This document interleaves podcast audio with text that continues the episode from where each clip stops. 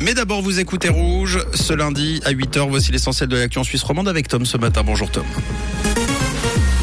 Bonjour Mathieu, bonjour à tous. Au sommaire de ce journal, 1000 personnes ont manifesté ce week-end dans le Jura contre le projet de géothermie profonde. Les moins de 30 ans passent plus de 5 heures par jour sur leur natel et le retour du soleil annoncé pour cet après-midi côté météo.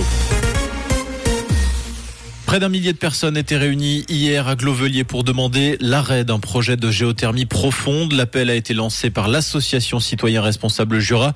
Cette dernière dénonce un projet clivant sur la commune de Haute-Sorne, un projet qui présente un risque de séisme pouvant générer des fissures mais également mettre en péril les ressources en eau de la région. Selon les promoteurs, ce projet de géothermie profonde doit permettre de produire de l'électricité pour près de 6000 foyers. Une phase de forage d'exploration devrait démarrer l'année prochaine. La production d'énergie n'interviendra pas avant l'horizon 2028-2029.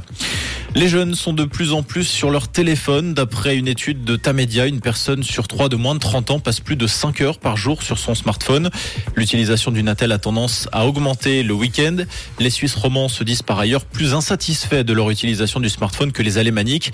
C'est le service de messagerie WhatsApp qui est le plus souvent consulté par les personnes interrogées. Les plus jeunes se servent plutôt d'applications comme Instagram ou YouTube. À Orbe, la municipalité va offrir une heure de stationnement gratuit aux habitants dans trois parkings en périphérie. Cette mesure fait suite aux différents reproches émis par les commerçants et une partie de la population après la réduction du temps maximum de parkage dans les rues du centre-ville d'une heure à 30 minutes pour un franc déboursé. La municipalité parle d'un geste pour compenser, un geste dont le coût est estimé entre 10 et 15 000 francs pour la commune. Les trois parkings concernés sont situés à moins de 7 minutes à pied du centre-ville. À l'étranger, des milliers de Canadiens évacués à cause de feux de forêt. Dans l'Alberta, à l'ouest du Canada, 110 incendies ont déjà brûlé 122 000 hectares de forêt. Les autorités ont fait évacuer quelques 25 000 personnes. L'état d'urgence a été décrété. Malgré les moyens déployés, un tiers de ces feux sont toujours hors de contrôle. Les catastrophes naturelles, il en est également question dans l'innovation. La NASA a récemment conçu deux petits satellites pour surveiller les ouragans.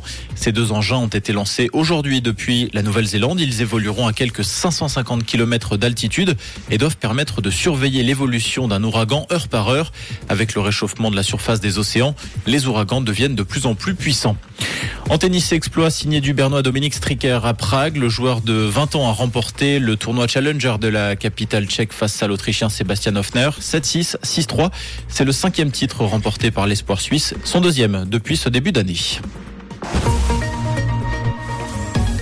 Et côté ciel pour ce lundi, un temps nuageux avec encore quelques averses possibles et le rapide développement d'éclaircies. C'est ce que nous annonce Météo Suisse avec 9 degrés actuellement à Saint-Aubin-Sauge et à Lassagne et 12 degrés à Grandvaux et à Échandon. Et puis au fil des heures, on aura le retour à un temps un petit peu plus mitigé. Un très bon lundi et bon petit déj à l'écoute de Rouge. C'était la météo, c'est Rouge.